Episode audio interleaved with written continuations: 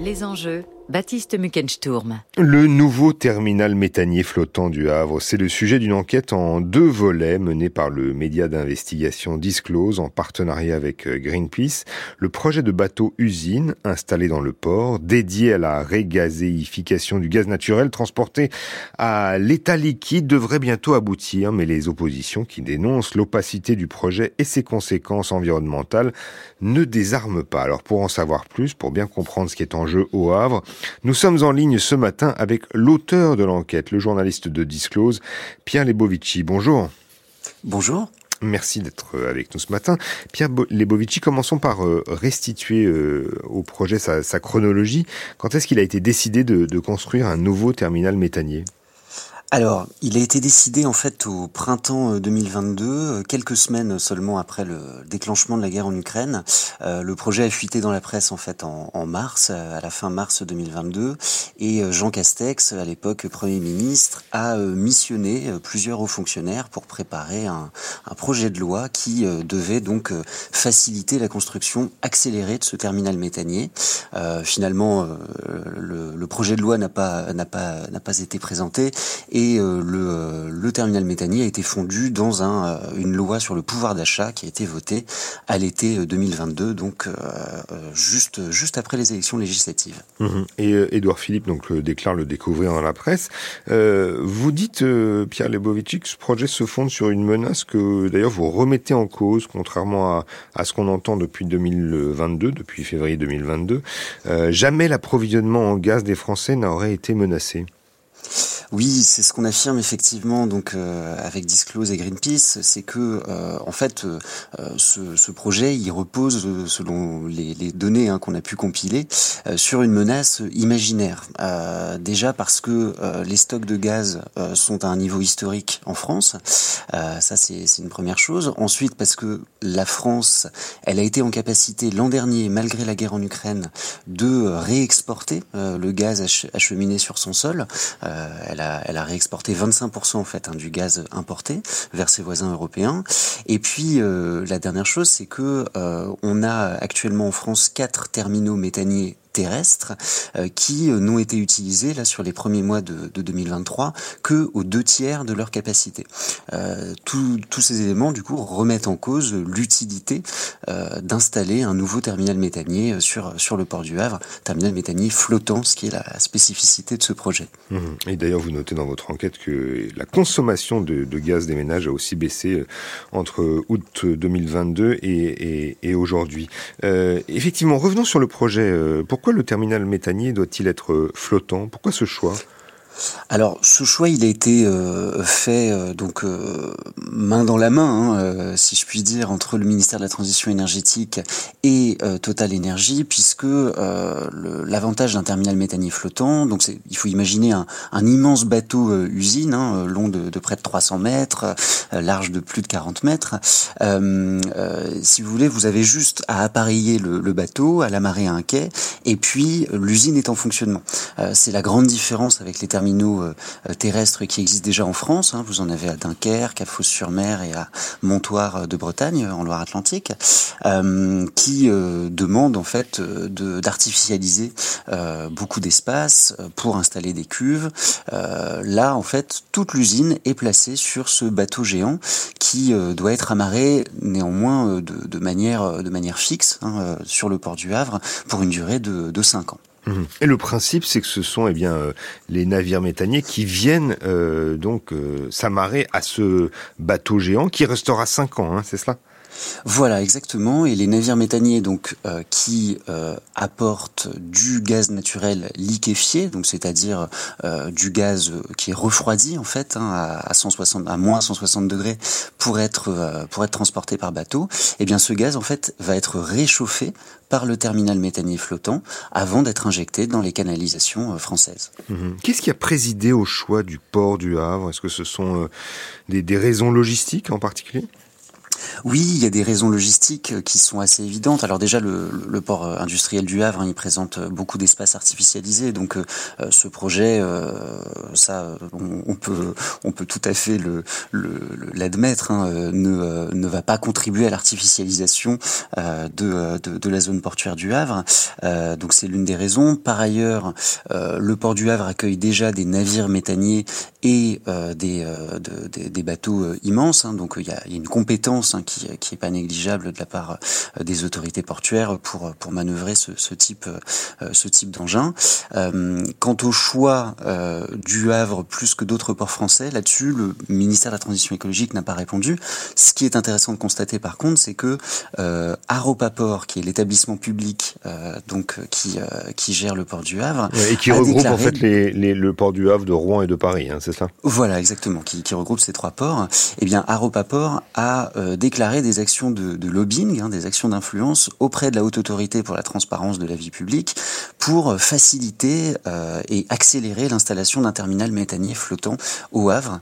Euh, donc ça, c'est des actions euh, d'influence hein, qui ont été menées en, en, 2022 et qui rejoignent celles par ailleurs de Total Energy et de GRT Gaz, donc le gestionnaire hein, du réseau français qui sera partenaire de ce projet. Euh, tous ces acteurs en fait se sont mis ensemble pour euh, pousser euh, le, le, gouvernement, en l'occurrence le cabinet du ministère de la, Transition écologique et le cabinet du président de la République, eh bien tous ces acteurs se sont mis ensemble pour euh, pour pousser le projet euh, dans les dans des délais euh, étonnamment étonnamment courts. Mmh. Juste avant de revenir effectivement sur le, fait que les autorisations administratives ont vraisemblablement été accélérées, encore un, une question sur l'aspect logistique, c'est parce que en fait le Havre aussi possède des des tuyaux adaptés et des, des compétences humaines et technologiques. C'est ça qui a été jugé en amont en fait. Oui, alors il y a notamment en fait le fait qu'il il existait une, une infrastructure pour accueillir de, de grandes quantités de gaz euh, pour une raison historique, c'est que le Havre a, a, accueilli un terminal méthanier en fait euh, pendant euh, pendant longtemps, hein, de la fin des années 60 jusqu'en 1989. Euh, c'était d'ailleurs le premier terminal méthanier euh, terrestre à l'époque. Hein, on parlait d'un terminal terrestre euh, en France et qui a été démantelé en 1990. Et là, on voit que 30 33 ans plus tard coup, euh, le Havre renoue avec, euh, avec le, le, gaz naturel liquéfié. Mmh. On sait précisément où va s'amarrer le, le, le navire dans le port du Havre? Oui, on sait. Alors, il va être amarré sur euh, la darse de l'océan, donc il faut il faut se figurer en fait euh, une une, une avancée, hein, si vous voulez, euh, du port dans, euh, dans les terres. Euh, et euh, il sera situé à peu près à 2 km au sud du quartier des Neiges, donc qui est le, le quartier résidentiel qui est situé le plus, le, le plus à proximité de, de, la zone portuaire du Havre, donc au sud, au sud de la ville. Mmh. C'est sur la commune de, de Gonfreville-Lorcher, hein, n'est-ce pas? Euh, ce sera à cheval, oui. en fait, voilà, c'est ça, entre Gonfreville-Lorcher, effectivement, et, euh, et Le Havre. Euh, alors effectivement, la question du, du risque s'oppose parce que ce, n'est pas n'importe quelle euh, usine euh, Céveso, ce, ce, terminal méthanier. Est-ce que cette, implantation pas loin de, des, des habitations, c'est une anomalie? Ça présente des risques? Alors, ce n'est pas une anomalie au regard d'autres sites Céveso qui sont présents hein, euh, aux alentours. Il y a, il y a huit sites Céveso hein, qui se trouvent donc dans cette dans cette zone portuaire. Euh, ce qui est une anomalie, c'est plutôt que le terminal méthanier flottant euh, du Havre n'a pas été considéré comme une usine Céveso. Euh, et ça, c'est donc la loi pouvoir d'achat dont on parlait au, au début de cet entretien, euh, qui a euh, qui a indiqué en fait que ce ce terminal flottant, parce qu'il était flottant, devait être considéré considéré comme un navire, et donc euh, en cela il est soumis à la, euh, au droit maritime international, plutôt que une installation euh, fixe, euh, une usine, qui euh, là aurait dû être soumis au régime donc qu'on appelle des installations classées pour la protection de l'environnement. Euh, pour faire simple, les usines les plus dangereuses en France. Voilà. Euh, la configuration du coup qui a été choisie par par l'exploitant, hein, par Total Energy, elle est particulière elle est même unique au monde, puisque, euh, comme, comme vous le disiez, le, le terminal méthanier flottant, il va être situé au fond du port et il va même être situé derrière une écluse. Euh, donc, euh, si jamais il y a une avarie sur le bateau ou sur une usine alentour, il euh, Total Energy hein, confirme que le bateau pourrait être évacué, mais on ne peut pas exclure un, un problème sur cette écluse qui a déjà subi un incendie il y a quelques années, en 2014, et qui là pourrait avoir des conséquences dramatiques puisque si une fuite de, de, de gaz intervient en présence d'une d'une inflammation, alors là on parle de, de nuages enflammés ou d'explosions hein, qui sont des risques réels. Euh, et d'ailleurs, il y a des fuites euh, de, de GNL, de gaz naturel liquéfié, euh, qui ont qui sont déjà intervenues en France dans les terminaux méthaniers, même très récemment, en 2019 ou en, 2016 à Dunkerque par exemple, où on a 500 tonnes de GNL qui ont été qui se sont échappées dans l'environnement. Mmh. Vous avez dans, dans votre papier hein, sur Disclose, vous dites qu'il y a 45 méthaniers à peu près dans le monde, qui, enfin le terminal méthanier qui ressemble à celui du Havre. Et mhm. est-ce que celui du Havre est le seul qui est implanté euh, en pleine ville? Quasiment. Alors oui, ce qu'on a, qu'on a effectué euh, comme euh, comme analyse, donc c'est une analyse satellite. Hein, donc on a on a vraiment analysé la localisation des autres terminaux méthaniers flottants euh, dans dans le monde. Et euh, celui du Havre n'est pas le seul à être situé à proximité d'une ville, mais par contre c'est le seul à être enfermé derrière cette écluse à 8 km hein, tout de même de la de la mer libre. la logique voulant que s'il y a une avarie, encore une fois, il faut pouvoir éloigner le bateau le plus rapidement possible. Là, le choix qui a été fait, donc euh, pose pose question et, euh, et malheureusement la, la, préfecture de Seine-Maritime hein, qui est, qui est l'interlocuteur sur le projet mmh. euh, est, est, bien en peine de, de répondre aux inquiétudes des, des habitants euh, sur sur ce sujet. Mais justement, est-ce que les élus et les habitants ont été informés des risques? Alors, il y a eu une réunion publique d'information qui a été euh, menée donc en, en, octobre 2022. Mais ce qu'il faut euh, bien comprendre, c'est qu'il n'y a pas eu d'enquête publique. Hein. L'enquête publique, donc, euh, c'est un, un, processus de, de, de, participation du public qui est classique hein, pour des, des, usines dangereuses, hein, pour les, les ICPE dont, dont, je parlais. Et euh, mmh. selon les installations les classées loi, pour le, la protection de l'environnement. Voilà, pour la protection de l'environnement. Et ce qu'il faut comprendre, c'est qu'une enquête publique, en fait, elle va, euh, elle arrive avec une batterie euh, d'éléments qui permettent de faire la, transparence, en fait, sur les risques industriels d'un projet. Euh, vous avez des réunions qui sont qui sont organisées, vous avez des, des centaines de, de, de, pages de documentation qui sont mises à disposition du public. c'est d'ailleurs ce qui a été le cas pour les autres terminaux méthaniers terrestres français. Hein. Encore aujourd'hui, on peut consulter. J'invite les, les, auditeurs et auditrices à regarder hein, si, si, vous êtes curieux. Euh, on peut consulter euh, euh, tous les documents qui ont été nécessaires à l'examen donc des, terminaux terrestres euh, français. Euh, pour celui du Havre, il y a une anomalie, c'est que on trouve deux documents sur le site de la préfecture de Seine-Maritime, un dossier de presse et puis une présentation PowerPoint. Et c'est à ça que se limite aujourd'hui l'information publique sur les risques de, ce projet au Havre. Mmh. Mais c'est une étude de danger qui n'a en fait n'a jamais été rendue publique. Est-ce que vous, vous l'avez consulté? Alors moi j'ai pu consulter une synthèse euh, publique euh, de l'étude de danger, donc qui porte mal son nom puisqu'effectivement, comme vous le dites, elle n'a elle n'a pas été rendue publique. Même l'association France Nature Environnement Normandie, qui en a fait la demande euh, à la préfecture de Seine-Maritime, n'a pas reçu de réponse. Euh, dans cette étude de danger, donc qui est euh, euh, qui, qui détaille sur quelques pages en fait hein, les risques euh, qui sont posés par ce terminal, on trouve effectivement la mention de 151 phénomènes dangereux qui auraient été donc analysés par Total Energy, mais sans plus de Euh, et, c'est ça en fait qui, pose problème aujourd'hui pour de, de, nombreux opposants au projet, euh, c'est que tous ces risques industriels sont, entourés d'un voile d'opacité, euh, sans qu'on sache bien en fait ce qui dans, quel cas une explosion pourrait, se, euh, pourrait être provoquée, euh, à quel point les fuites sont fréquentes, si les fuites majeures euh, que nous, nous avons repérées dans les terminaux méthaniers français, elles ont été prises en compte. Toutes ces informations, on ne les a pas dans l'étude de danger. Mmh. Mais vous affirmez aussi que le projet a été mis en œuvre sans qu'il qu fasse l'objet de, discussions politiques. C'est ça aussi qui est fondamental. Alors sans discussion politique au niveau local, hein, puisque il y a, y a, quand même eu un débat à l'Assemblée euh, nationale et au Sénat hein, pour euh, pour qu'il soit approuvé donc par la loi pouvoir d'achat en août 2022. Euh, mais par contre, à l'échelle locale, effectivement, euh, les élus n'ont pas été amenés à voter sur ce terminal méthanier.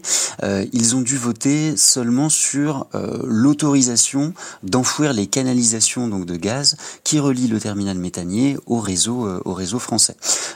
et et, d'ailleurs, l'ancien Premier ministre Édouard Philippe, aujourd'hui maire du Havre et président de la, communauté urbaine du Havre, euh, disait même hein, lors d'un conseil communautaire euh, qu'il trouvait ça extrêmement frustrant de s'exprimer, euh, je cite, sur une toute petite partie du projet. Mmh. Et comme on, l'a compris, hein, effectivement, il n'y a pas que le raccordement aux canalisations qui fait l'objet d'un débat. Il y a de nombreuses oppositions qui ont déposé des recours. qui sont-elles et où en sont-elles? Alors aujourd'hui, il y a, trois recours donc qui sont euh, qui ont été euh, présentés, qui sont encore actifs en fait hein, et qui seront euh, examinés en audience par le tribunal administratif de Rouen. Ce sera jeudi 6 juillet prochain. ces recours, il y en a deux qui ont été déposés par France Nature Environnement et un autre par l'association Écologie pour le Havre et le député Europe Écologie Les Verts Julien Bayou. et ces recours, ils portent en fait hein, sur sur de nombreux éléments du dossier, mais notamment sur ce sur le caractère d'urgence hein, qui a servi à, à, faire passer ce projet en toute hâte, euh, donc qui est, qui est contesté hein, du coup par, par les associations. Euh, et euh, par ailleurs, les associations contestent le, le classement hein, de ce terminal méthanier euh, en tant que, euh, que navire et voudraient que soit reconnu son, son statut donc d'installation classée pour la protection de l'environnement, afin que tous les risques soient, soient, soient étudiés et, et soient rendus publics.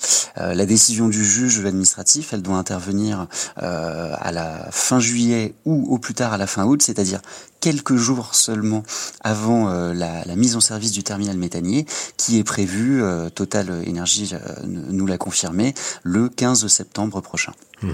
Et qui vraisemblablement des décisions de justice, a priori sans surprise, Pierre Lebovici euh, c'est difficile euh, à dire. Euh, aujourd'hui, on, on, laissera le, le, juge administratif faire son travail. En tout cas, ce qu'il faut voir, c'est la détermination du gouvernement, par le, enfin, en l'occurrence du, du, ministère de la Transition écologique et de Total Énergie, à, à, à, faire, à poursuivre le projet. Hein. Moi, j'ai pu consulter les, les, mémoires envoyées au juge administratif par Total Énergie et par le ministère, et on voit que tout est fait pour justifier ce, ce projet, y compris de nouveaux arguments qui, jusqu'à présent, n'avait pas été mise en avant. Désormais, on ne parle plus de euh, sécuriser l'approvisionnement des Français, mais de sécuriser l'approvisionnement de l'Europe. Et puis, on, on, évoque aussi euh, une menace qui pourrait euh, planer sur euh, un gazoduc euh, qui relie euh, qui relie aujourd'hui la, la, Norvège à la France sans qu'aucune menace connue ne, ne, ne, pèse hein, sur, sur, sur ce gazoduc.